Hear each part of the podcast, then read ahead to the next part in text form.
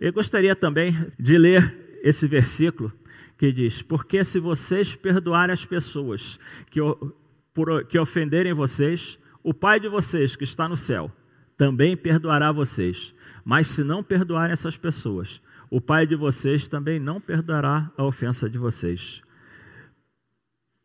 Então, irmãos, hoje eu gostaria de falar sobre isso.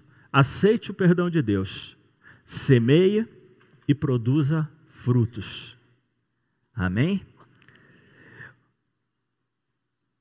Muito tem sido ensinado a respeito do reino, sobre como ingressar e pertencer a ele.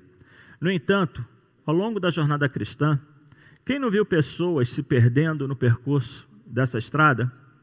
Praticamente todos começam bem, mas durante a jornada acabam se tornando sobrecarregados de tarefas, enfrentando falta de frutificação, a diminuição do entusiasmo e o acúmulo de novas culpas. Amém? Essa diminuição do entusiasmo, a gente poderia dizer que. Vamos, vamos em frente, vamos em frente. Durante a, a pregação a gente fala. Então eu pretendo dar breves definições disso. E espero trazer para muitos aqui, que eu tenho certeza que é uma luta que Satanás tem com todos. Com todos, Satanás tem essa luta e tenta pregar essa mentira. Eu tenho certeza que até o final da palavra, muitos terão encontrado estratégias, muitos, muitos terão encontrado o caminho de Deus para vencer nesse ponto e começar a frutificar e ser feliz. O primeiro que eu gostaria de falar é sobre sobrecarga. Não poucas vezes vemos pessoas que, ao entrar na igreja, se sobrecarregam por falta de orientação e pela quantidade de afazeres que lhes são dados.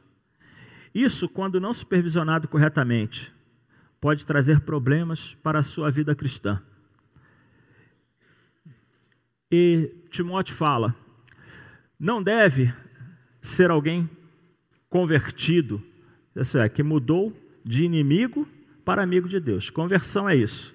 Conversão é você que não tem paz com Deus, passa a ter paz com Deus. Ou seja, você se rende.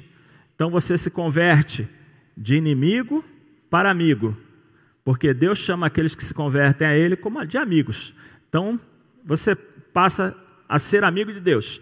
Então, alguém que foi convertido há pouco tempo, Sobrecargas podem trazer problemas, podem fazer com que essa pessoa esfrie e que essa pessoa até desista de andar com o Senhor.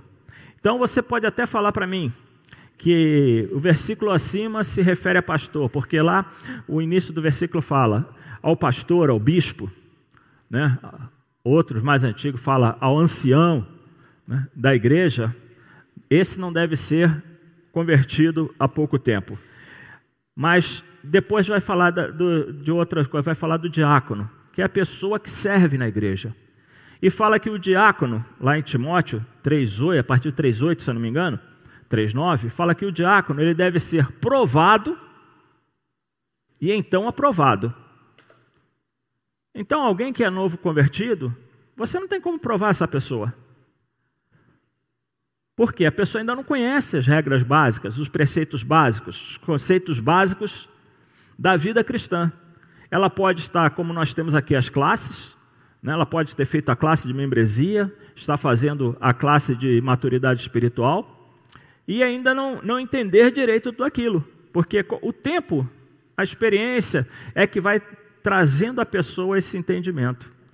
Então, por isso, Timóteo fala que as pessoas que se convertem, elas devem ser testadas e, depois de aprovadas, serem chamadas para começarem também a ser diáconos, a servir. Diácono quer dizer aquele que serve ao próximo, aquele que serve ao seu, ao seu próximo. Então, tem isso aí. Então, você pode falar isso, né? Que se não for observado e acompanhado, o novo convertido poderá assumir cargos que o colocarão em posição de responsabilidades sem que esse esteja espiritualmente preparado. Então, a pessoa para assumir um cargo, ela tem, dependendo daquilo que a pessoa vai fazer, que ela vai trabalhar para o Senhor, ela precisa ter o um mínimo né, de experiência com Deus para que isso para que isso possa acontecer e que ela possa frutificar. Né? Em nossa igreja, né, os líderes são alertados para esse desafio e normalmente orientados para que acompanhar de perto as pessoas novas que estão chegando na igreja. Então, aqueles que chegam, compreendendo o desenvolvimento espiritual deles. Né? Então, os líderes vão acompanhando, e conforme o desenvolvimento espiritual dessa pessoa, essa pessoa, eh, se ela quiser, se ela se sentir de Deus, se Deus tocar o coração dela, se que deveria tocar o de todos, né? eu acho que ele toca o de todos, mas muitos não, não, não se dispõem mesmo. É, quando essa pessoa começa a se dispor a servir ao Senhor, a também ajudar, né? É, os líderes vão acompanhá-la e vão poder chamá-las para estar juntos, estar juntos, né? Então, por quê? Porque se você fizer isso indistintamente, você pode transformar pessoas que ainda não têm experiência espiritual em conselheiros inexperientes. Então, coitados, eles vão dar conselhos que muitas vezes não virão da parte do Senhor, vai, vai vir do seu próprio coração, e esses conselhos podem trazer, trazer problema para outros. E o Senhor não vai ficar feliz com isso. Né? Um outro problema que acontece é a falta de frutificação. Eu gostaria de compartilhar alguns trechos que eu li. Né, e eu achei muito interessante, gostaria de compartilhar com vocês. Que a falta de frutificação em uma videira pode ocorrer por diversos fatores, como nutrição inadequada e as próprias características genéticas da variedade dessa videira. Também pode prejudicar a produção de frutos por condições, as condições climáticas, o local do plantio, como o excesso de chuva e umidade e o período da floração. Isso tudo são coisas que atrapalham. Né? Isso aí eu li num site é, especializado em, em parte rural. Né? Lá é uma, uma publicação lá de 2016. Eu estava procurando, estava meditando e olhando na internet vi isso. Isso aí foi, foi feito por pessoas especializadas, né? Então vemos, como afirmam os especialistas, mais uma vez que Deus está certo quando fala sobre a videira. João 15 fala sobre, Jesus fala que ele é a videira. Meu pai é agricultor. Aí ele fala de ramos. Ele vai falar de ramos. Então, quando ele está falando de ramos, ele está falando daqueles que estão nele. Todos aqueles que, que, que estão nele, depois ele, ele, explica lá no texto, são ramos da videira. Né? Então, Jesus alertou sobre os ramos que não dão fruto. O caule, que é Jesus, sempre está enviando seiva. Mas, por que o galho não produz uvas? Então, na ausência de nutrição, pode ser que os canais do galho, eu considerei assim, né? Canais do galho, local por onde a, a, a seiva flui, né? Estejam entupidos. Ou tenha se formado algum nódulo, algum obstáculo, né? Para, junto ao caule. E isso está impedindo, né? O que pode estar impedindo o fluxo da seiva. Apesar do galho estar ligado ao tronco. Ainda assim não frutifica. Eu lembro que uma vez eu plantei aquelas plantas de vaso, né? É, uma laranjinha aqui em Can, acho que todos conhecem, eu plantei num vaso. E uma coisa engraçada, a primeira, primeira florada dela, ela deu fruto até dizer chega. Oh, mas que delícia era aquela quincanzinha. Mas a partir daí, eu não sei se eu deixei de, de cuidar, se eu deixei de adubar, o que, que foi. Alguns galhos começaram a meio que apodrecer, a secar. Por quê? Porque já não fluía para os galhos a seiva, já não fluía para os galhos o alimento. E o que eu tive que fazer? Eu tive que fazer o que Jesus fala, eu tive que cortar aqueles galhos. Porque eu cortei aqueles galhos e no lugar daqueles galhos nasceram outros galhos. Coisa engraçada isso. Eu não sou, não sou especialista, irmãos, em, em, em jardinagem, em, mas eu notei que cortando os galhos e eu fico pensando, né? Porque esse tipo de coisa, né? Ah, deixa eu voltar aqui. Que esse tipo de coisa não. Não. Não ocorre só na planta, ocorre com a gente também. Quantos?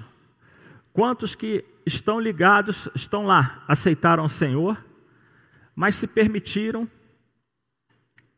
a ouvir outras vozes, se permitiram é, deixar que o meio os influenciassem, e eles foram deixando de frutificar, foram secando. Infelizmente, aqueles que vão secando, é,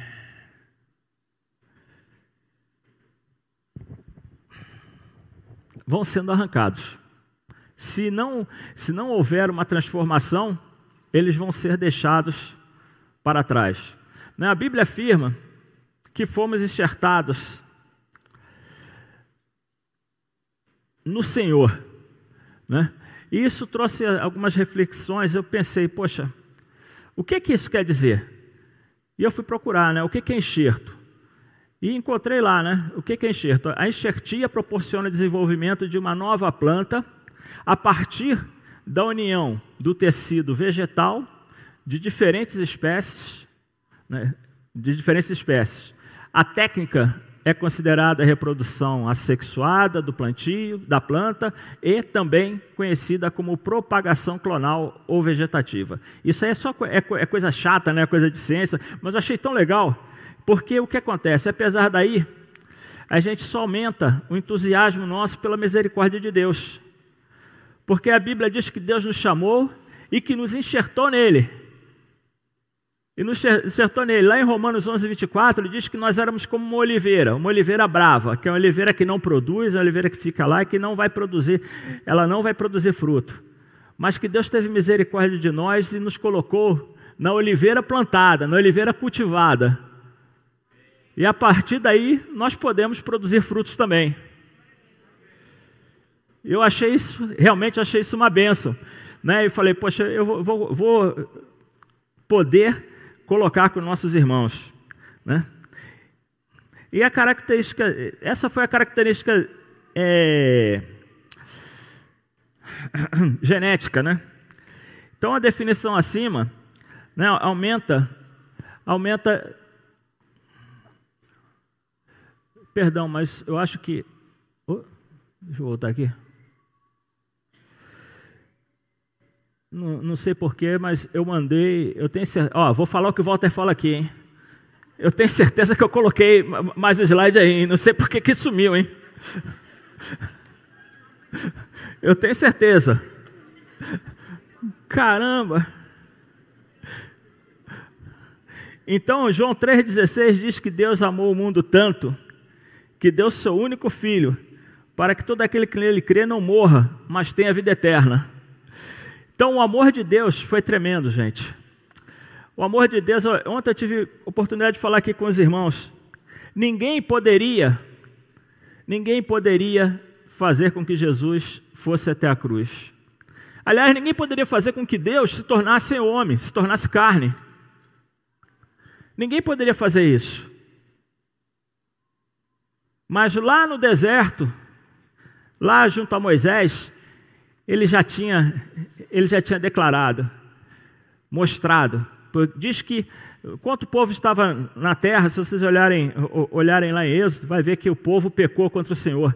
E foi enviado, por causa do pecado do povo, Deus permitiu que serpentes começassem a invadir o acampamento, começassem a picar e matar pessoas. E o que aconteceu? As pessoas começaram a morrer, morrer, morrer, morrer, e isso aí estava aumentando, e mais serpentes chegando. E Moisés orou, se humilhou ao Senhor. Se humilhou ao Senhor, e pediu: Senhor, por favor, tira essas serpentes daqui, porque senão não vai sobrar povo para entrar na terra prometida. E Deus falou: tá bom, então faz o seguinte, Moisés: faça uma cobra de cobre, levante, e cada um que for picado, quando olhar para aquela cobra levantada no madeiro, será curado. E assim Moisés fez e diz que essa praga foi exterminada. Só que existia uma outra praga, irmãos, que essa não havia sido exterminada ainda. Que foi lá do Éden que outra serpente trouxe sobre as nossas vidas, sobre a humanidade, chamada pecado. Existe um veneno que corre em nossas veias, que quando nós somos, fomos formados, esse veneno passou a correr em nós, porque nós não fomos formados de uma forma assexuada. A nossa formação foi através do sexo. Então, diz que quando junta essa formação, passamos a ter o mesmo gene que existia em Eva, ou em Adão, ou nos dois, esse gene passa a fazer parte de nós, que se chama pecado. Nós nascemos com pecado em nós. O Walter fala quantas vezes eu ouvi o Walter falar a respeito da criança, que quando a criança tem aquela idade, que quando começa a entrar numa, numa idade de razão, aquilo começa a se aflorar na criança. Então a criança começa a ficar rebelde, a criança você fala para ela não fazer, ela faz. O que, que seria isso, se não esse gene isso que acontece. Só que Deus prometeu um que seria maior que Moisés. E esse veio. Só que esse foi Deus que se fez carne. A Bíblia diz que Deus se fez carne e habitou entre nós. E vimos como quem vê a glória de Deus. Então ninguém poderia fazer com que Jesus se entregasse. Ninguém poderia obrigá-lo a se colocar naquela cruz, mas ele se colocou na cruz. Ele se entregou. Ele se fez pecado por nós, sem ter pecado, fez ser pecado por nós. Para que, ao olharmos para a cruz, pudéssemos encontrar nele também a nossa salvação, pudéssemos encontrar nele o perdão, pudéssemos encontrar nele o antídoto desse veneno, desse veneno que está nos levando para estava nos levando para o inferno. Mas que através do seu sangue, do sangue vertido na cruz, possa nos levar para ele.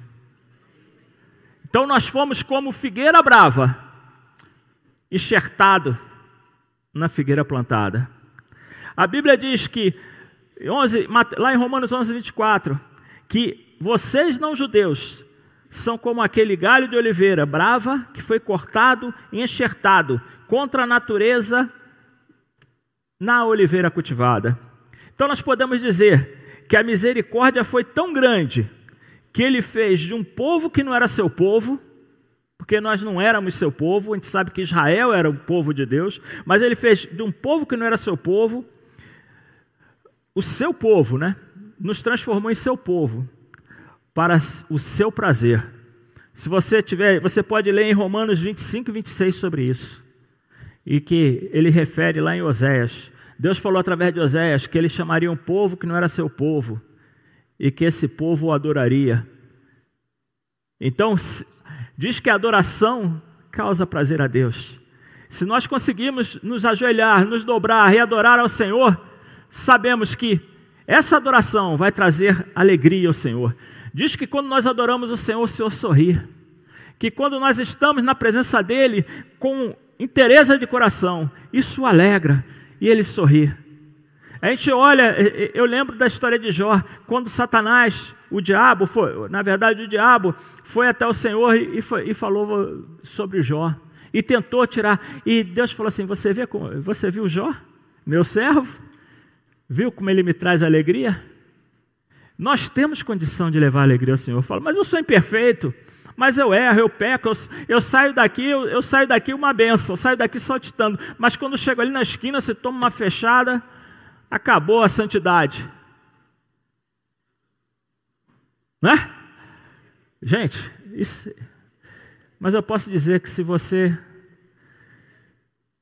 dobra o seu joelho, se você dobra a sua mente, quando eu digo dobrar o joelho, é dobrar a sua mente, é se curvar, é se render ao Senhor.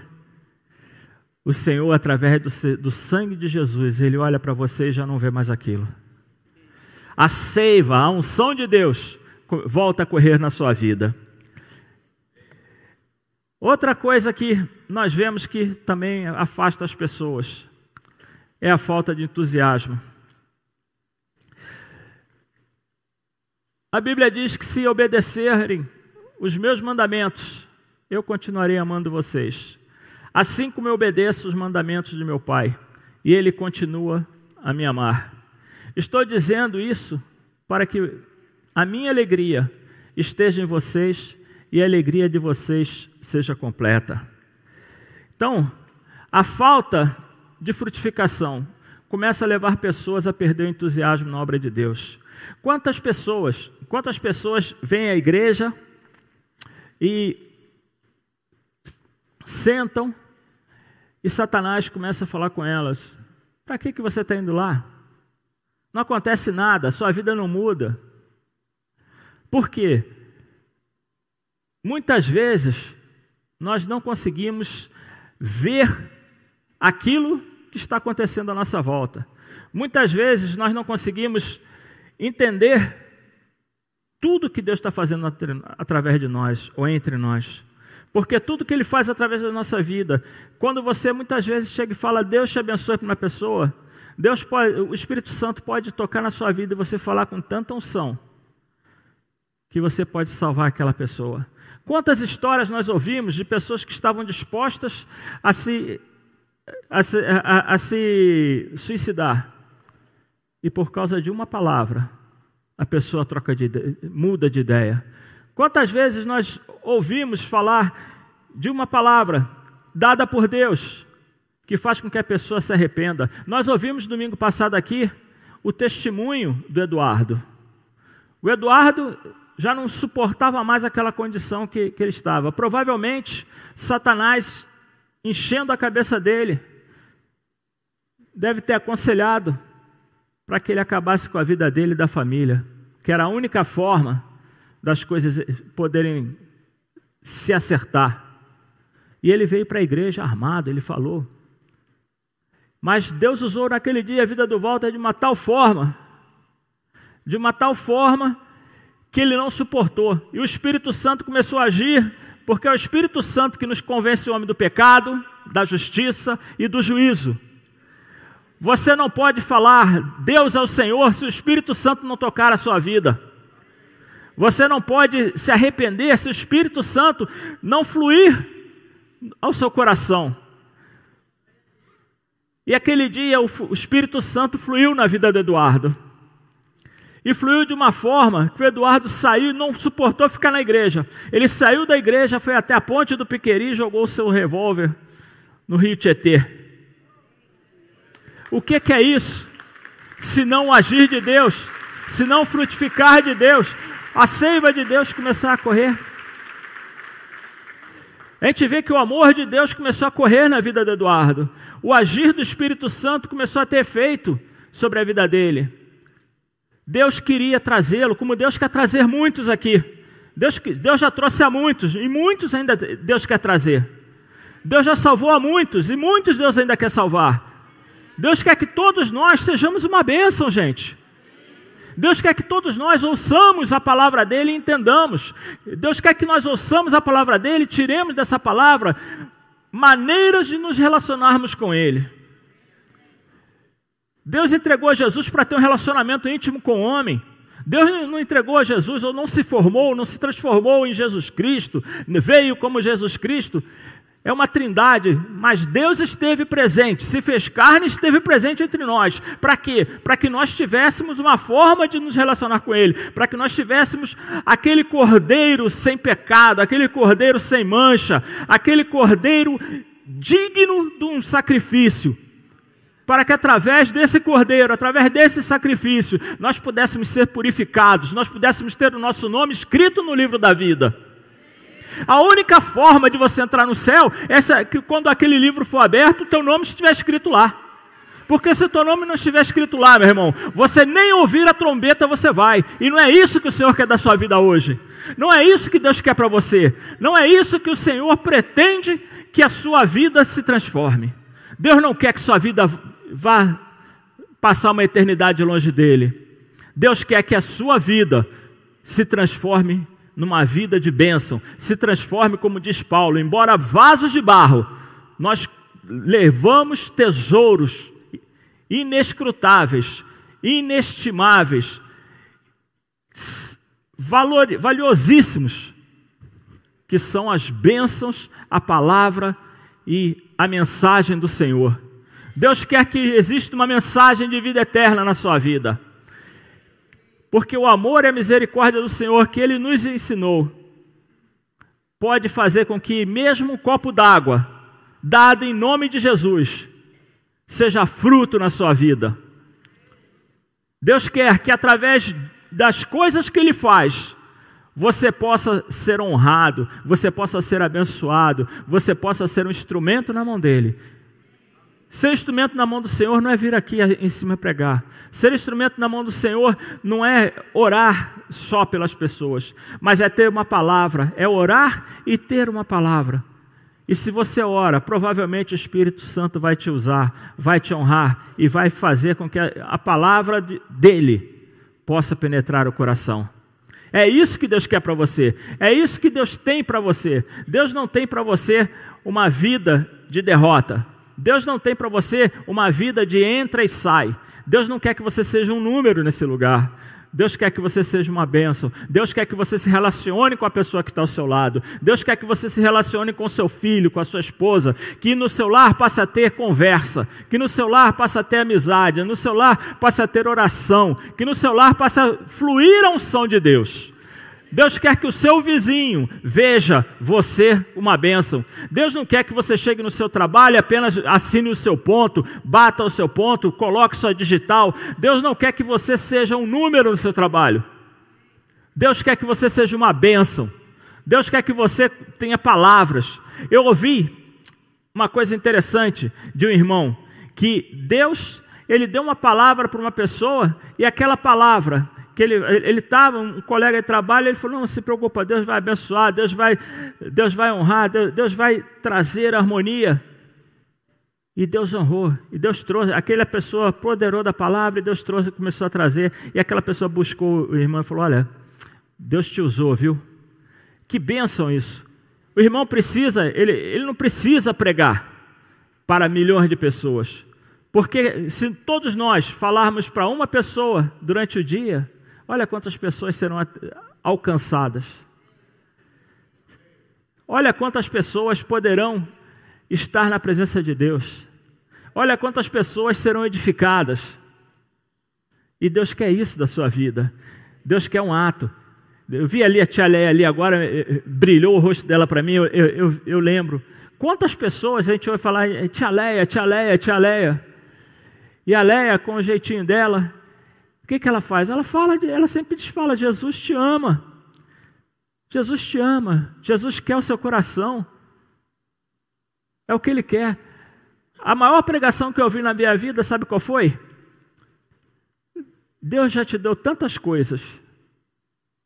Talvez para você também, Deus já tenha te dado tantas coisas. Mas eu te pergunto: quando você vai me dar o teu coração? Você já entregou seu coração a Jesus? Você já entregou o teu coração para Deus? Essa foi a maior pregação que eu ouvi na minha vida, sabe por quê? Porque ela me converteu. Essa pregação me levou a levantar as mãos e aceitar o Senhor Jesus como o Salvador da minha vida. E essa pregação também deve ser a sua pregação.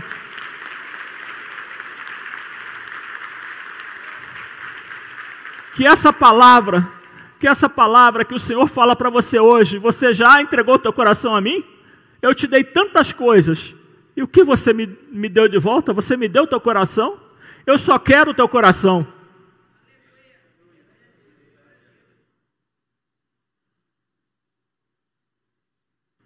Você já entregou teu coração ao Senhor?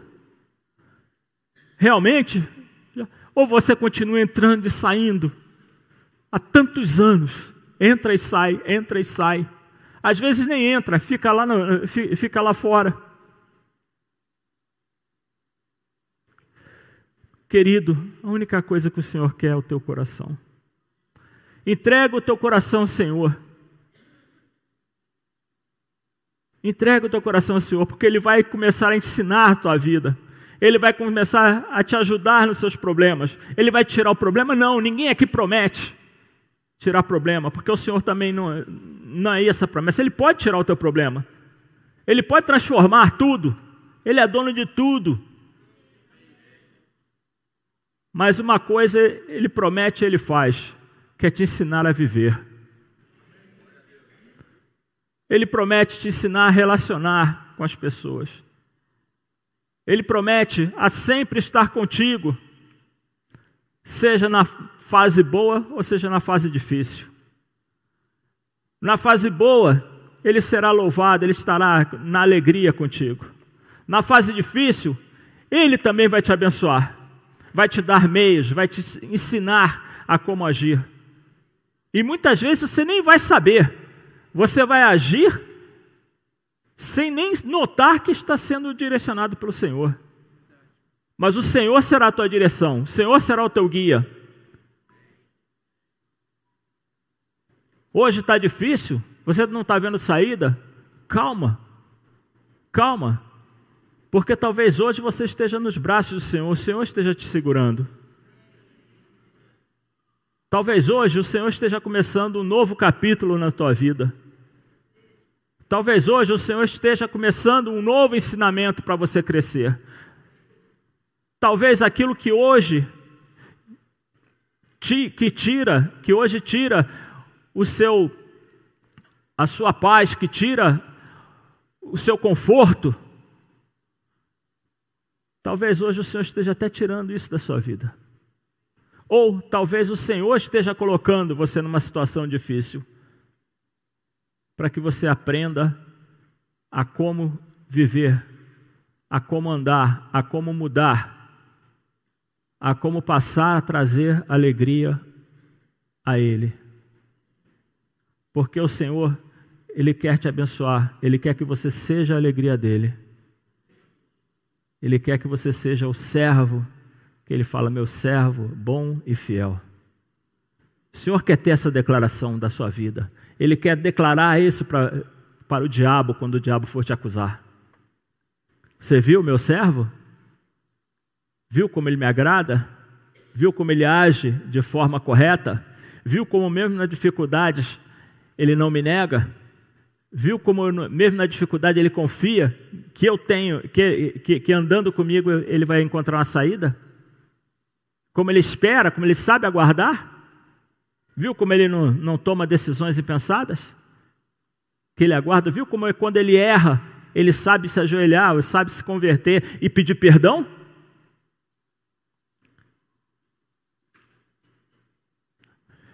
Isso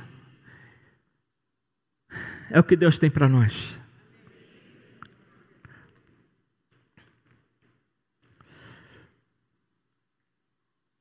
Gente, vocês me perdoem, mas acho que agora quem, quem se perdeu aqui foi eu.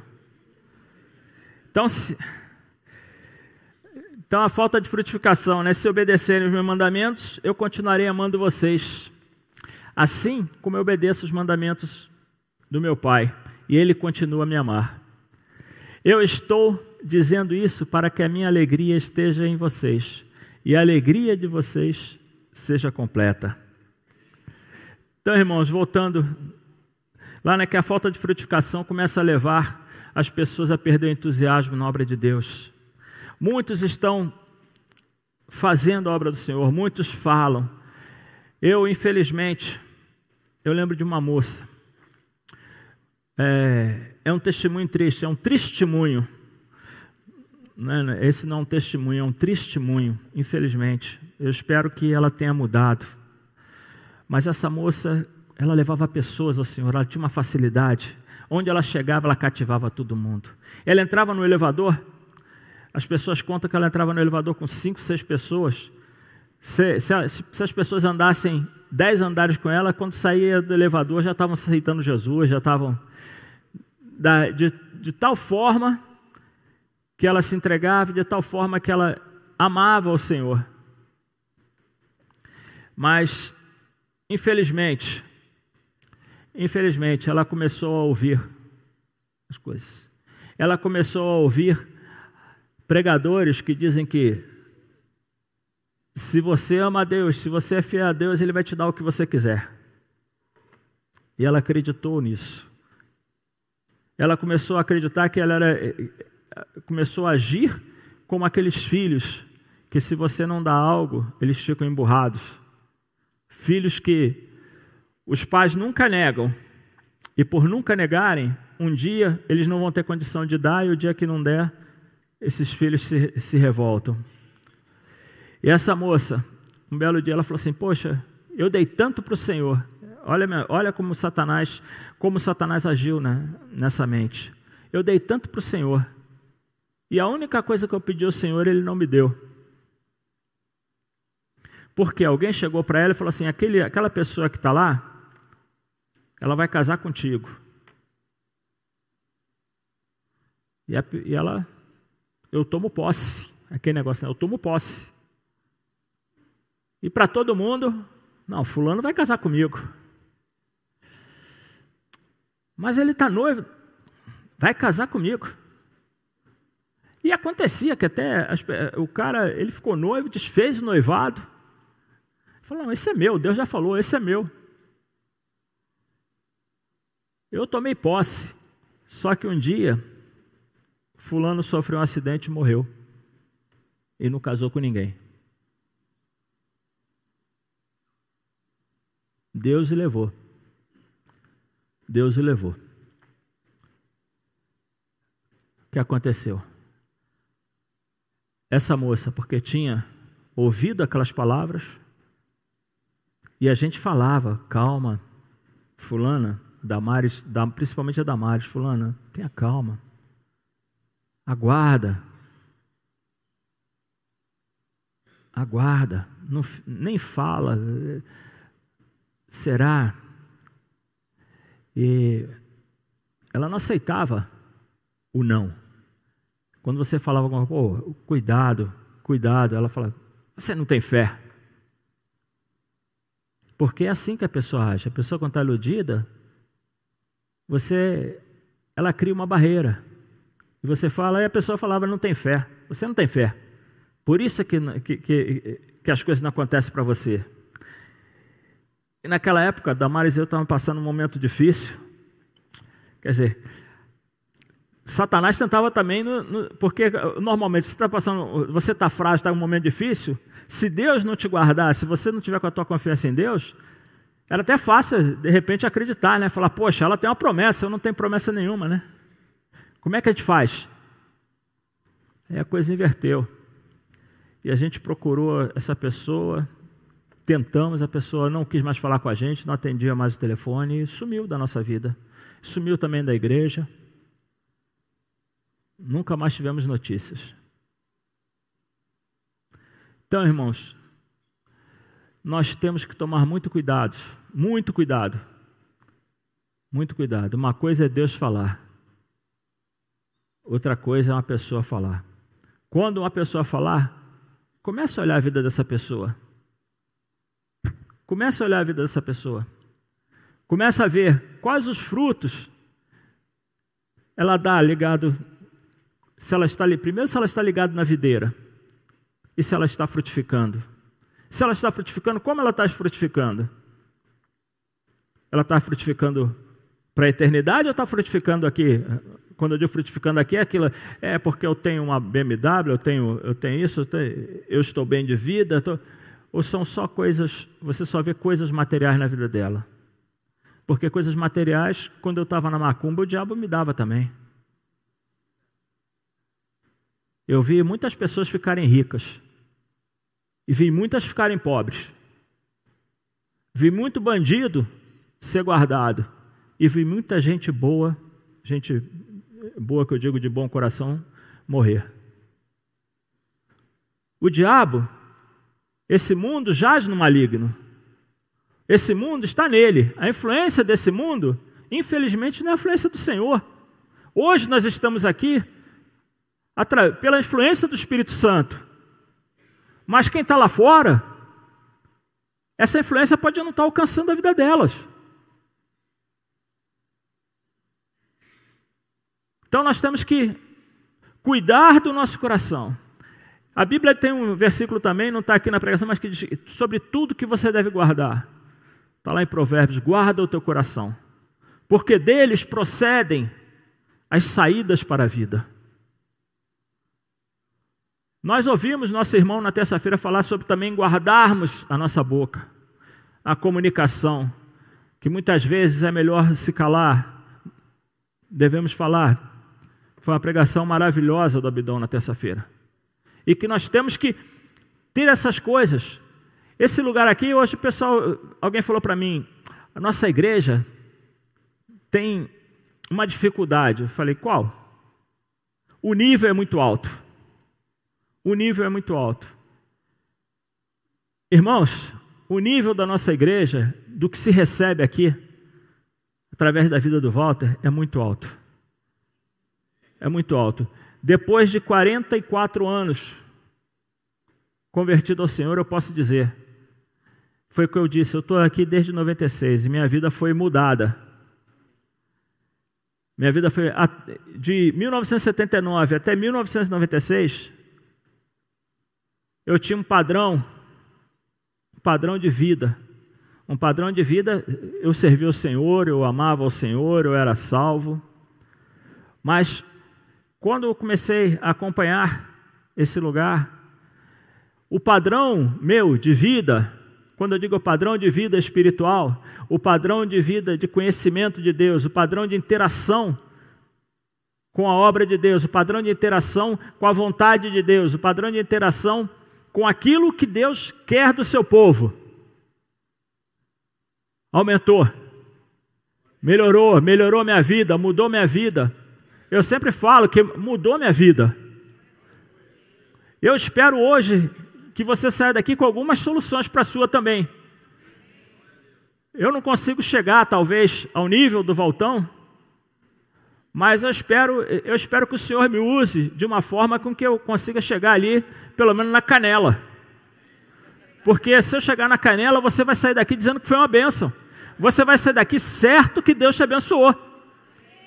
Porque todo domingo Deus abençoa muito a sua vida. E se você não nota isso, meu irmão, poxa, por favor, meu irmão, por favor, comece a se ajoelhar, comece a meditar, comece a ler, comece a participar de pequenos grupos, comece a estar com outras pessoas da igreja. Porque Deus vai começar a mostrar você como as coisas são tremendas, como as coisas espiritualmente acontecem nesse lugar. Não precisa grito, não precisa, não, não, não precisa gente caindo, não precisa. Deus age de uma forma maravilhosa. Deus age com amor, com carinho.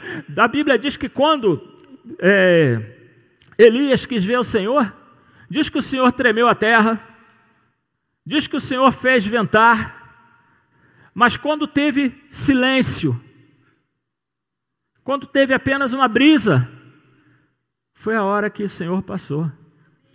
De repente você fala, poxa, eu não estou vendo manifestação, não estou vendo aquilo tudo que você via em outro lugar. Mas olha, cuidado, repara que quando for a brisa, o Senhor vai estar passando por você. Aleluia. Aleluia.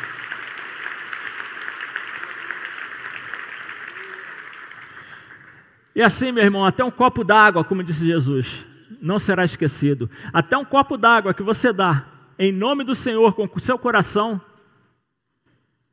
é um frutinho que, que pode estar dando lá no teu galho. Amém? Então, conforme revelado pelo Espírito Santo durante as pregações do Walter, a falta de entusiasmo conduz a mente a uma sensação de abismo. É a falta de entusiasmo, a forma do querer. Você começa a achar que eu não encontro luz, eu não encontro, eu não encontro saída, está difícil, está tudo escuro. Mas Deus, através do Espírito Santo, Ele quer jogar luz sobre essa escuridão. Ele quer dissipar toda a mentira do inferno que possa estar se formando na sua mente. Porque o serviço pelo serviço não é suficiente. O serviço pelo serviço, servir pelo servir. Ah, eu vou servir na igreja porque assim, quem sabe Deus me abençoa. Eu vou me colocar, eu vou fazer isso, porque quem sabe Deus me abençoa. Deus não é Deus de barganha, irmãos. Deus não é Deus de barganha. Se você fala, eu vou servir ao Senhor porque eu quero frutificar, eu quero passar a gerar frutos, a dar frutos, como oliveira, como aquele galho enxertado que começa a dar azeitona, ou que come, ou começa a, a dar uva. Eu quero frutificar para o Senhor, para que o Senhor prove da minha vida e fique feliz. É uma coisa, Deus vai te abençoar. Mas se você fala, não, eu vou servir porque quem sabe assim Deus me abençoa, quem sabe assim eu passo o tempo, ou quem sabe assim eu deixo de ouvir o Walter chamar atenção. Quem sabe assim quando a palavra for pesada, em vez de eu dormir, ele brigar que eu estou dormindo, né? eu estou agitado aqui, não durmo. Só isso, infelizmente, só vai te levar a se afastar do Senhor, a desligar-se de quem você deveria estar tá ligado. Porque é o serviço desprovido de uma vida de comunhão, desprovido de oração, de meditação na palavra, de arrependimento e entrega, não vai gerar fruto espiritual algum. Porque você vai tentar dar uva, mas a uva vai ser seca. Você pode achar que está gerando uma uva e está gerando algo seco. Eu já vi que em, em, em, galhos de parreiras, eu já vi engraçado algum, sair negócio verdinho e ficar assim e o negócio não desenvolver. Por quê? Porque não, não corre a seiva para lá. Não corre a seiva para lá. Então, frutos espirituais, nesse cenário, não adianta aconselhamento. Se a pessoa, se a pessoa ela está fazendo as coisas só por fazer, ela pode ser aconselhada. Você pode orar. Você pode tentar acompanhar essa pessoa. Essas coisas não vão ser eficazes. A menos que essa pessoa entenda que, e se proponha a recomeçar. Eu lembro que teve uma vez uma pessoa que falou falou assim, vocês vão lembrar. Senhor, eu não tenho eu não tenho nada mais, mas sob a tua palavra eu vou fazer. Vocês lembram disso? Acho que muitos aqui já leram isso. Então, quando você faz algo porque Deus mandou, olha, isso não me tocou. Isso não me deu estremelique, isso não me deu. A minha, a minha espinha não gerou. Eu, eu, não fiquei, eu não fiquei arrepiado, arrupiado. Mas se o Senhor mandou fazer, eu vou fazer. Então, quando você faz isso, o Senhor começa a abençoar. São nódulos, são nódulos que vão caindo as suas veias começam a ser libertas, começam a ser. Passa aquele rotor lá que o pessoal passa no coração das pessoas lá, para tirar as obstruções. O teu canal espiritual começa a ficar desobstruído. E você começa a sentir coragem de orar ao Senhor. Você começa a orar ao Senhor, começa a sentir que Ele está ouvindo porque ele sempre ouve. Mas você mas tem, tem vezes que você ora e você sabe, você tem a fé, você tem a, a, aquele negócio de Deus, eu vou falar assim, aquele negócio, aquilo que o arrepio, você começa a ter no teu coração aquela certeza que o Senhor está ouvindo. E o Senhor começa a te responder. Por quê? Porque quando você faz isso, você chama o Senhor para entrar. E o Senhor disse em Apocalipse 3:20: Eis que estou à porta e bato. Se alguém ouvir a minha voz e abrir a porta, eu entrarei e cearei com ele e ele comigo. Sabe, irmãos, a ceia é a refeição mais íntima de um lar. Só estarão presentes os membros da casa e aqueles que foram considerados dignos de participar da intimidade desse lar. Sendo assim, o Senhor propõe entrar na sua intimidade, ajudá-lo com seus problemas. Ele quer voltar à intimidade da sua vida. Essa igreja ela se achava muito importante. Deus fala que o homem, ele também é uma igreja. Ele é um templo, o templo do Espírito Santo. E essa igreja achava que ela estava bem espiritualmente. Ela achava, ela tinha ouro, ela tinha prata, ela tinha obras. Mas Jesus falou: olha, Nada disso que você faz, você faz para agradar o Pai. Você faz para agradar a mim. Você faz para agradar você mesmo. Você faz isso só por você. Porque você tem obra, você bate no peito que tem obra. Você tem bens, você bate no peito que tem bens. Mas você não bate no peito por você ser pobre, miserável e estar nua. Você não está olhando a sua condição. E olha que hoje eu estou na porta batendo. Abre a porta, abre a porta, porque eu vou passar a ter intimidade contigo. Eu vou passar a participar do teu dia a dia. Eu vou passar a participar das tuas horas so, sozinho. Aquela hora que você estiver só, que você chorar, eu vou estar do teu lado te confortando. Quando todo mundo sair do seu lado, eu vou estar lá. Quando os teus amigos saírem, eu vou estar presente.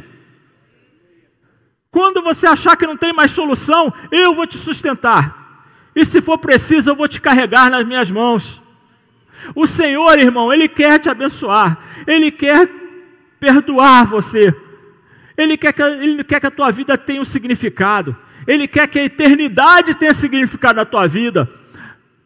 Quanto a eternidade tem significado na tua vida? Ou a sua vida morre aqui? Será que a sua vida morre aqui? Será que o que você quer para a sua vida é só aqui? Você não consegue enxergar depois daqui?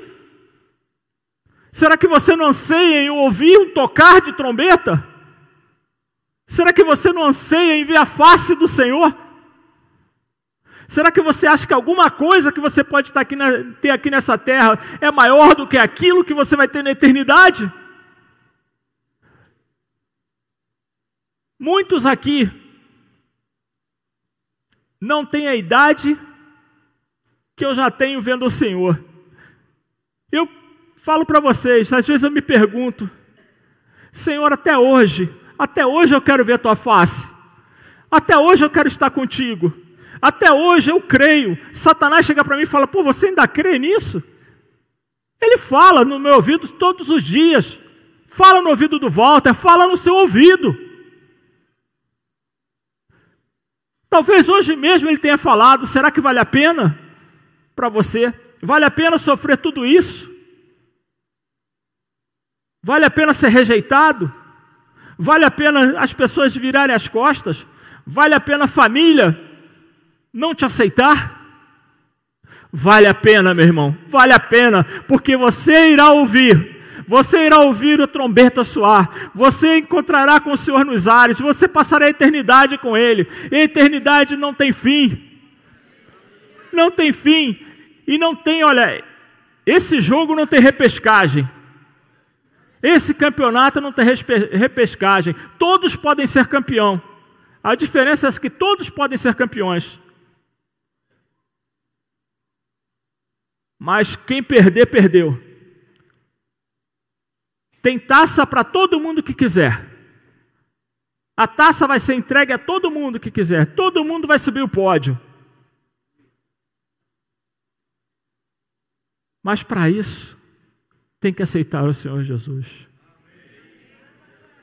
Para isso, você tem que olhar para a cruz do Calvário, porque como Jesus foi erguido,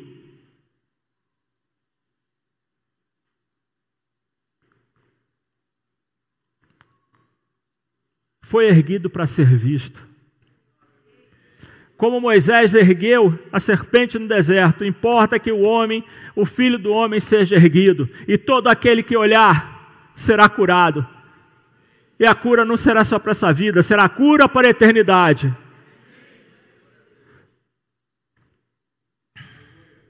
E assim, chame o Senhor para entrar. Lembre-se que Ele não está distante, Ele está ao alcance da sua voz. Você pode ver Romanos 10, 8, fala sobre isso. Fale com Ele, Confesse o seu desânimo, por favor. Tome uma atitude, meu irmão. Tome uma atitude hoje. Não se permita sair daqui da mesma forma que você entrou. Não se permita sair daqui com o coração duro. Não se permita sair daqui com o coração fechado. Não se permita sair daqui com essa névoa sobre a sua cabeça. Não se permita sair daqui nervoso, chateado, com vontade de vingança. Não se permita sair daqui com esses mesmos pensamentos que você entrou aqui. Permita que o Espírito Santo haja em você agora. Permita que o Espírito Santo modifique a sua vida, modifique seus pensamentos, modifique o padrão de você pensar. Todos nós temos problema. Você acha que a pessoa que está ao seu lado não tem problema? Tem também. A diferença qual é? A nossa diferença entre nós aqueles que não creem no Senhor, é que aqueles que creem no Senhor sabem que o Senhor é a solução para os seus problemas, sabe que o Senhor é a resposta, a resposta divina, que pode vir daqui a um segundo, como pode demorar cem anos, mas que virá. E que não te deixará sozinho, e que durante esses cem anos Ele vai andar com você, porque o Senhor, mesmo no teu problema, Ele está lá, Ele te ensina a andar em meio aos problemas. E outra coisa que nós podemos falar são sobre novas culpas. Eu não sei se eu sei falar o suficiente sobre isso, mas eu posso dizer que eu sofri com isso. Eu sofri muito com isso. E às vezes são coisas, gente, que a gente não, não nota, não repara. Mas existem culpas que as pessoas se convertem e ela pensa: agora estou liberto de pecado, agora eu vou andar nas nuvens, vou caminhar com os anjos sobre os ares. Ela acha que nunca mais ela vai errar na hora da conversão. Durante os três primeiros dias, ela tem certeza disso. No quarto dia, ela já começa a ter dúvida. Porque ela vê que ela se alegrou, o Senhor agiu no coração dela, mas que ela não mudou. Não aconteceu como os super-heróis que falou Shazam, e que apesar de ter 12 anos, passa a ser um homem de 30, sei lá, forte, com uma armadura. Com... Isso não aconteceu. Ela descobre que isso só acontece nas mentiras que são pregadas no cinema. Porque são ficção. Ficção nada mais é do que a mentira. É uma história, história. É uma ficção. Então ela começa a descobrir que ela continua normal, que ela continua num mundo ruim. Ela continua num mundo que quer tragá-la. Ela continua num mundo que quer influenciar a sua vida, que quer fazer com que ela seja uma pessoa promíscua, que quer fazer com que ela seja uma pessoa infiel, que quer fazer com que ela seja uma pessoa falsa, que quer fazer com que ela seja uma pessoa desonesta. Ela, ela começa a descobrir isso, que essas coisas ainda existem, não deixou de existir. Ela não saiu, ela não saiu da, da, do mundo e foi para a terra do pirim plim plim, da terra do nunca. Ela descobre que isso não aconteceu. Aí o que acontece? Satanás também sabe disso. Porque Satanás sabe que você é semelhante a uma pessoa que viveu, sei lá, 100 anos atrás, 200 anos atrás, 400 anos atrás. Ele começa a analisar a sua personalidade, ele começa a ver, oh, esse fulano é igual aquele arqueiro lá da, das cruzadas lá que eu lá eu agi assim, eu vou agir com esse cara dessa forma. E ele começa a empregar, ele tem todo o tempo do mundo, ah, todo o tempo do mundo não, o tempo dele está acabando, né? Mas ele, ele teve o tempo todo para ir estar tá aprendendo, ele está sempre aprendendo. E ele começa a agir para quê? Da mesma forma que ele agiu para derrubar aquele, aquele cara que era tinha mais ou menos uma, uma personalidade parecida com a sua, ele começa a agir na sua vida. E o que acontece? Ele fala, poxa, esse cara fez isso. Aí começa a falar, ô oh, cara, você fez isso, tu acha que Deus te agradou? Aí você fala, não, mas eu sou convertido, eu aceitei o Senhor Jesus, meus pecados foram perdoados. Foram mesmo. E o que você fez ontem? Você não pode se converter de novo, você vai se converter de novo. Como é que você vai lidar com isso? Como é que você vai encarar os irmãos na igreja? Como é que você vai encarar teus filhos, tua esposa? Como é que vai ser? Ou você agiu errado. Aí a pessoa vai, Senhor, eu peço a Ti perdão pelos meus pecados. Clamo, Senhor. E Deus ouve, Deus, Deus perdoa. Mas quando você sai dali, Satanás volta a carga dele. Ó, Deus te perdoa não, cara. Deus não te perdoou. O que você fez não tem perdão. O que você fez nem o sacrifício de Jesus. Filho, do jeito que está, vai falar assim, né? Filho, do jeito que você está, não, você não tem jeito não. Jeito teu agora, cara, a melhor coisa que tem é você sair de lá, sair da igreja, se afasta das pessoas, porque é a única forma das pessoas descobrirem que daqui a pouco Deus vai revelar para algum lá e teu pecado vai vir à tona, cara. Você vai ser humilhado na frente deles. E ele vai lutando com você. Com uns ele age assim, com outro ele age de outra forma. Com outro ele coloca outras pessoas. Ó, cara, como disse, diz, você já está na lama, cara. Mergulha.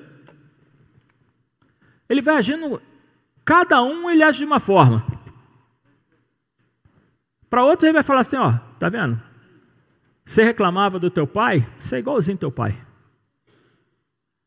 Você age do mesmo jeito que ele. Filho, tá ruim para você. Coisa tá estreita, você não tem jeito não. E essas novas culpas que a pessoa ela começa, ela começa a encucar aquilo. E agora, o que, é que eu faço? Como é que eu faço? Né? Então, gostaria de ler aqui.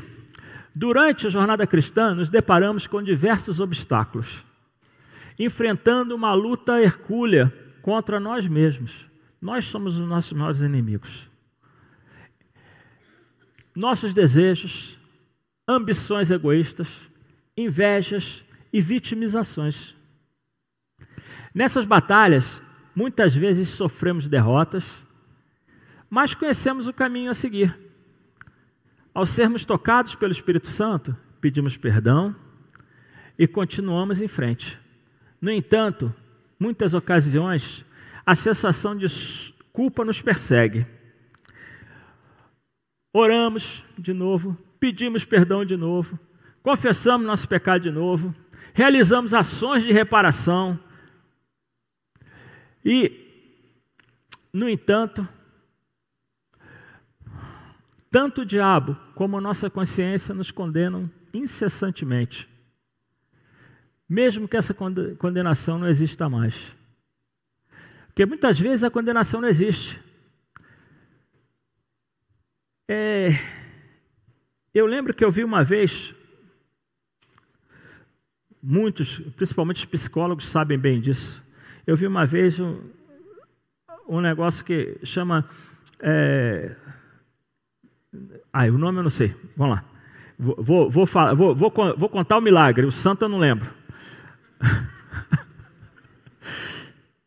das pessoas, elas pegam animais e começam, coloca um freio na, na boca de um animal e começa a puxar, andar do lado do animal puxando. Não, um cavalo, um elefante, puxando. Isso, lembrei que eu vi agora, era um elefante que colocaram, colocaram um, um, uma presa, uma espécie de uma algema na perna do elefante e ficavam dando volta com o elefante eh, no, no, no, tronco e dando volta no elefante. A pessoa andava do lado e o elefante ia dando volta. Depois de um tempo, não sei quanto tempo levou isso, a pessoa foram lá, tiraram, tiraram a algema do elefante e quando o treinador chegava e começava a andar do lado do elefante, o elefante ficava andando do lado dele. O treinador se afastava, o elefante continuava naquele mesmo lugar por quê? Antes, quando ele tentava fugir, machucava a perna. Sempre que ele tentava fugir, machucava a perna. E ele ficou condicionado, condicionamento. Ele ficou condicionado a não fugir. Ele sabia que ele podia andar aquele tanto, aquele espaço. Entendeu? E o que acontece com muita, com muita gente? Conosco. Muita gente conosco. Por que não falar eu também? Né? Porque até comigo acontece. Já aconteceu. E o, essa, essa, essa coisa, a gente, a gente fica andando ali em volta. Ou seja, nós, a condenação não existe mais, mas nós não conseguimos sair daquele trilho, nós não conseguimos sair para uma vida maior de frutificação, nós não conseguimos sair e andar junto com o Senhor. Então, conforme conforme isso vai acontecendo, nós oramos, né? Nós pedimos isso. E isso parece que não sai da nossa mente. Essa acusação é como uma acusação, é como um peso, é como um remorso. Acho que eu, talvez seja um remorso. Não sai da nossa mente. E eu quero dizer para você que até isso é uma pegadinha da sua mente ou uma pegadinha do inferno sobre a sua vida. Porque diz o seguinte a palavra de Deus, e muitas vezes nós não nos atentamos. Portanto, confessem os seus pecados uns aos outros. Façam oração um pelos outros, para que vocês sejam curados. Oração de uma pessoa obediente tem muito poder. Então, Tiago traz uma reflexão sobre a importância da obediência. A obediência é necessária em nosso relacionamento com o Pai. Comecemos a crer que Deus nos ouve. Mas ele, mas se ele nos ouve, por que o diabo continua nos condenando? Para entender isso, é crucial analisar o que a palavra do Senhor nos revela. Jesus disse: Eu sou a videira, vocês os ramos. Quem está unido comigo e eu com ele, esse dá muito fruto, porque sem mim vocês não podem fazer nada. Lembra que lá no, no a gente falou so, sobre o nódulo, sobre o obstáculo, so, sobre aquilo que impede a seiva de correr, a unção de correr? Então tá aí. Muitas vezes a gente se esquece de algo tremendo. Quando você pede perdão, meu irmão, a Bíblia diz que o Senhor te perdoa. Ele lembra do teu pecado, mas ele não te condena mais. O pessoal fala, tem gente que fala assim: ah, Deus esquece. Não, Deus nunca esquece. Deus sabe tudo, porque se ele esquecesse, ele não tinha, ele, ele não tinha a, a onisciência. Ele é onisciente, então ele sabe o que é passado, o que é presente, o que é futuro. Tudo para ele é, é, é, é, como, é como isso aqui, a plancha aqui de aqui, eu estou vendo tudo. Então ele sabe que no dia 15 de novembro de, 1900, de 2014, você pisou na bola. Ele sabe que você pisou na bola. Mas só que acontece o seguinte: aquilo ali já não representa pecado, já não representa condenação para você. Eu não sei o que está escrito lá, mas deve estar tá livre, livrado, é, descondenado, not guilty, né? Absolvido, obrigado. Para ele está ali isso. Você foi absolvido, então não tem mais condenação. Só que você continua, você foi o quê? Condicionado. Você está condicionado e você continua achando que você ainda tem uma algema te prendendo. E essa algema não te prende mais, meu irmão. E você quer saber como essa, que essa algema não te, não te prende mais? Veja se você está gerando fruto. Você tem essa culpa, mas você vê, você fala de Jesus, as pessoas ouvem. Você, quando dá um copo d'água, você dá um copo d'água em nome de Jesus do seu coração. O seu coração queima quando o Senhor fala contigo. Você fala aleluia, você sente, queima e você não consegue, não consegue fechar aquele grito que sai do teu peito. E você fala amém, glória a Deus, aleluia, louvado seja o Senhor. O Espírito Santo flui através da sua vida. E você sente esse fluir. Mas quando você sai, aquilo volta à tua mente, Satanás, não sei se é Satanás, se é tua coisa, mas alguma coisa, a, a, algum fluido espiritual ou material volta aquilo à tua mente e você volta a se condenar. É como quem lembra, poxa, a rogema ainda está na minha perna. Eu não posso me afastar, eu não posso. E Deus hoje quer justamente dizer isso para você: você pode. Não existe mais algema. Se você orou, se você crê que o Senhor é a sua videira, se você, que você, se você acredita naquilo que Deus já te deu, se você quer produzir frutos, se você quer que a unção do Senhor flua através da sua vida, se você tem esse desejo,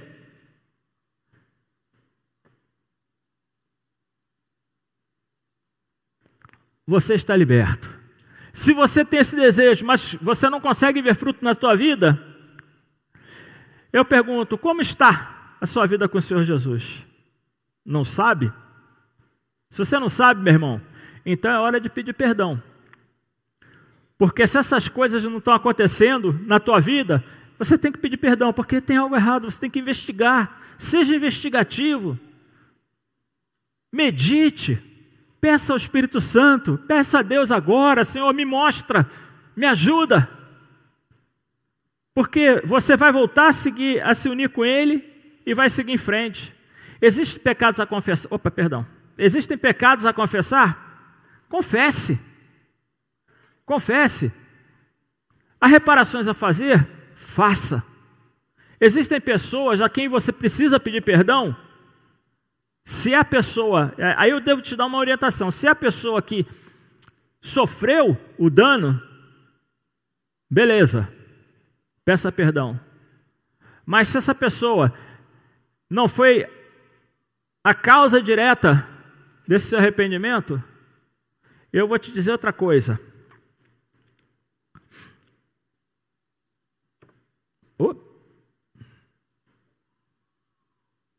Procure, né? Procure alguém para conversar. Se você tem dúvida, procure algum irmão da igreja que seja, procure o Walter, procure o Fausto, procure o Paulinho, a Leia. Se quiser, me procure. Vamos conversar. Converse. Eu tinha um problema, como eu falei com vocês lá no início, que me assolava. Me assolava dia e noite. Eu orava, eu clamava, eu pedia, e quando de repente, quando menos eu esperava, já estava Satanás ali me, me acusando. Ó, oh, você fez isso. Lembra lá em, eh, como eu falei aqui, lá em 2014? Lembra que você pisou na bola? E aquilo me incomodava. E eu já tinha confessado, eu já tinha buscado, já tinha buscado um pastor, tinha conversado com o pastor, mas continua, né? E eu fui conversar com o Walter. Cheguei ali um domingo, é, foi um domingo. Walter, você pode me atender um minuto? Eu posso. Posso fechar a porta? Pode. Falei, Walter, aconteceu assim, assim, assim. Eu, eu fiz isso, eu errei. E cada. Não adianta eu, eu pedir perdão, porque já nem, nem tem como pedir perdão. Assim, não tem como fazer reparação. E isso me assola desde 94. Eu oro ao Senhor, eu volto a vir para mim. Jorge, diz uma coisa. Você se enxerga produzindo frutos? Eu falei, sim, Walter. Eu sirvo ao Senhor e tenho certeza que o Senhor, mas isso aí me mata. Isso aí está sempre me condenando, está sempre, sempre voltando à minha mente. Ele falou, diz uma coisa, se você está produzindo frutos, Por que que é? É porque Deus flui através da tua vida, não é? É. E vou te fazer a pergunta. Onde que está o versículo que diz que, que Deus não ouve porque os nossos pecados faz separação entre nós e Ele? Se você está unido com o Senhor, se você está unido com o Senhor, isso serve para todos nós você vai frutificar. Se você não está unido com o Senhor, você não vai frutificar.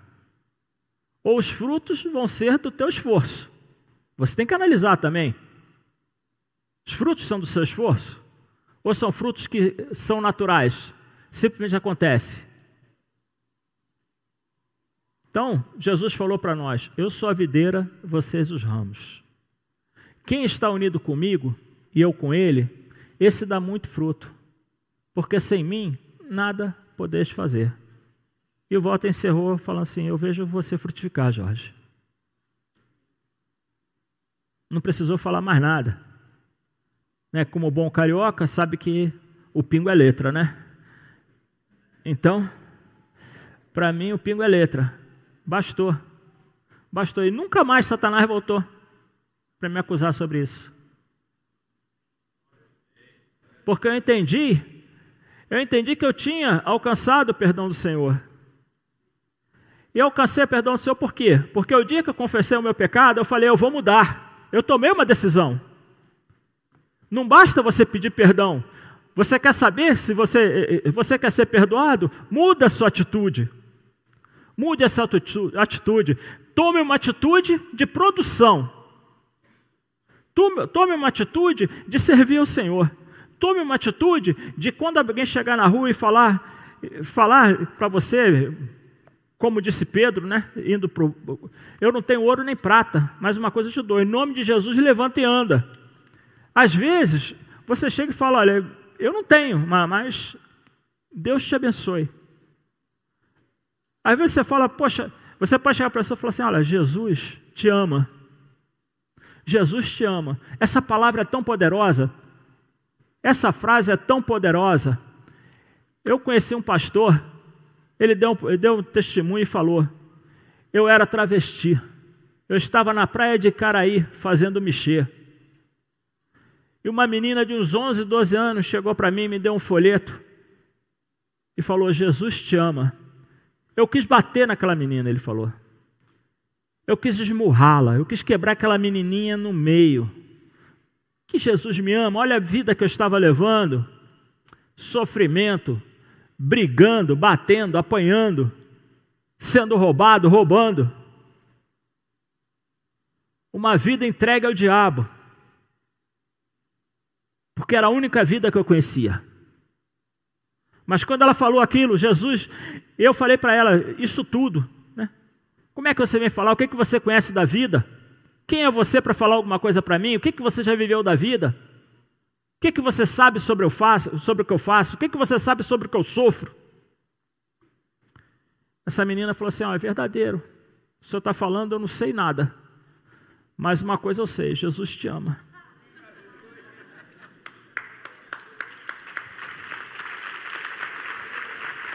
Aleluia.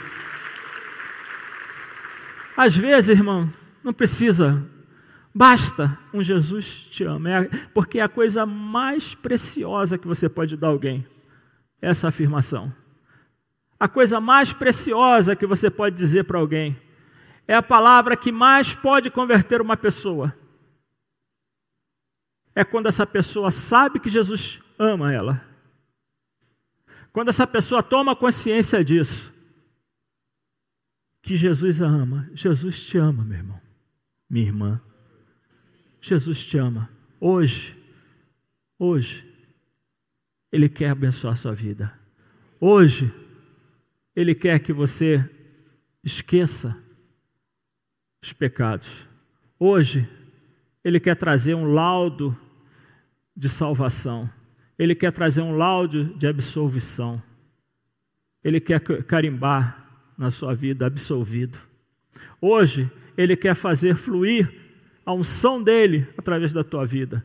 Hoje ele quer transformar você em um objeto útil na mão dele. Hoje ele quer transformar você em um vaso de barro cheio das preciosas bênçãos, dos dons preciosos, das coisas maravilhosas do céu na sua vida.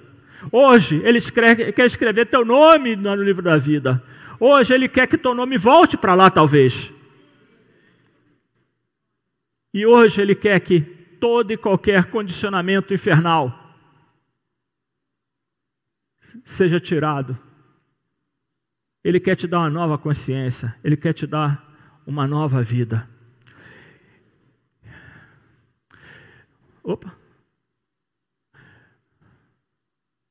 Então, depois disso, esforce-se para trabalhar para o Senhor com a sua vida, onde quer que esteja, busque a vontade dEle. Abandone as más companhias, meu irmão. As más companhias corrompem os bons costumes. Você sabe quais são as más companhias que estão à tua volta. Abandone. Eu, quando aceitei o Senhor, eu lembro que eu aceitei o Senhor e seis meses depois que eu aceitei o Senhor, eu continuei com os meus amigos lá no Rio. Amigos das noitadas. E eu me afastei do Senhor. Nunca deixei de ser crente. Eu dizia, eu sou crente desviado. Quando me perguntar minha religião, eu falo, sou crente desviado. E voltei um ano e quatro meses, dois anos depois, eu voltei falei, não, agora eu não saio. Porque eu continuava orando, mas eu era desviado, eu tinha consciência que eu era desviado. E eu pedi a Deus, falei, Senhor, não risca meu nome não, Senhor. Porque a eternidade tinha entrado em mim, irmãos.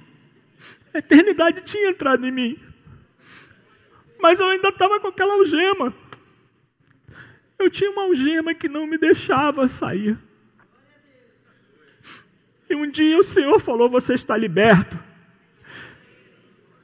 E o Senhor falou: Volta para mim.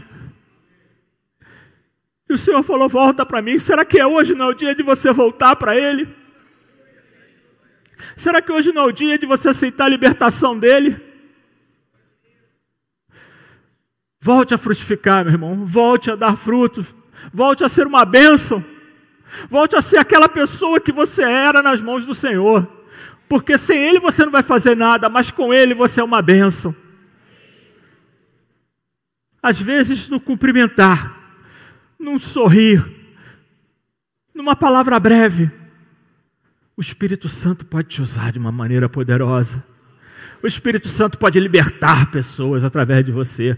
O Espírito Santo pode curar pessoas através de você. O Espírito Santo pode levantar pessoas através da tua vida. O Espírito Santo pode fazer coisas tremendas. Coisas tremendas, porque é a promessa dele fazer coisas tremendas. E as coisas tremendas ele pode fazer nas pequenas coisas. Pode fazer num copo d'água, pode fazer numa palavra.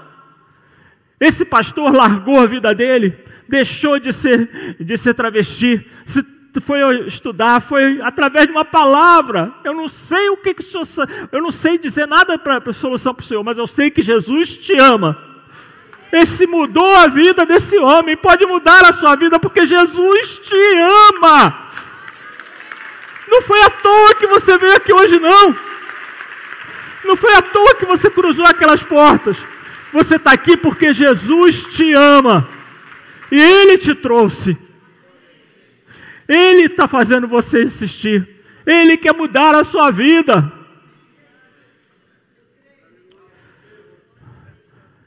Então lembre que foi o que Jesus falou: quem não ficar unido comigo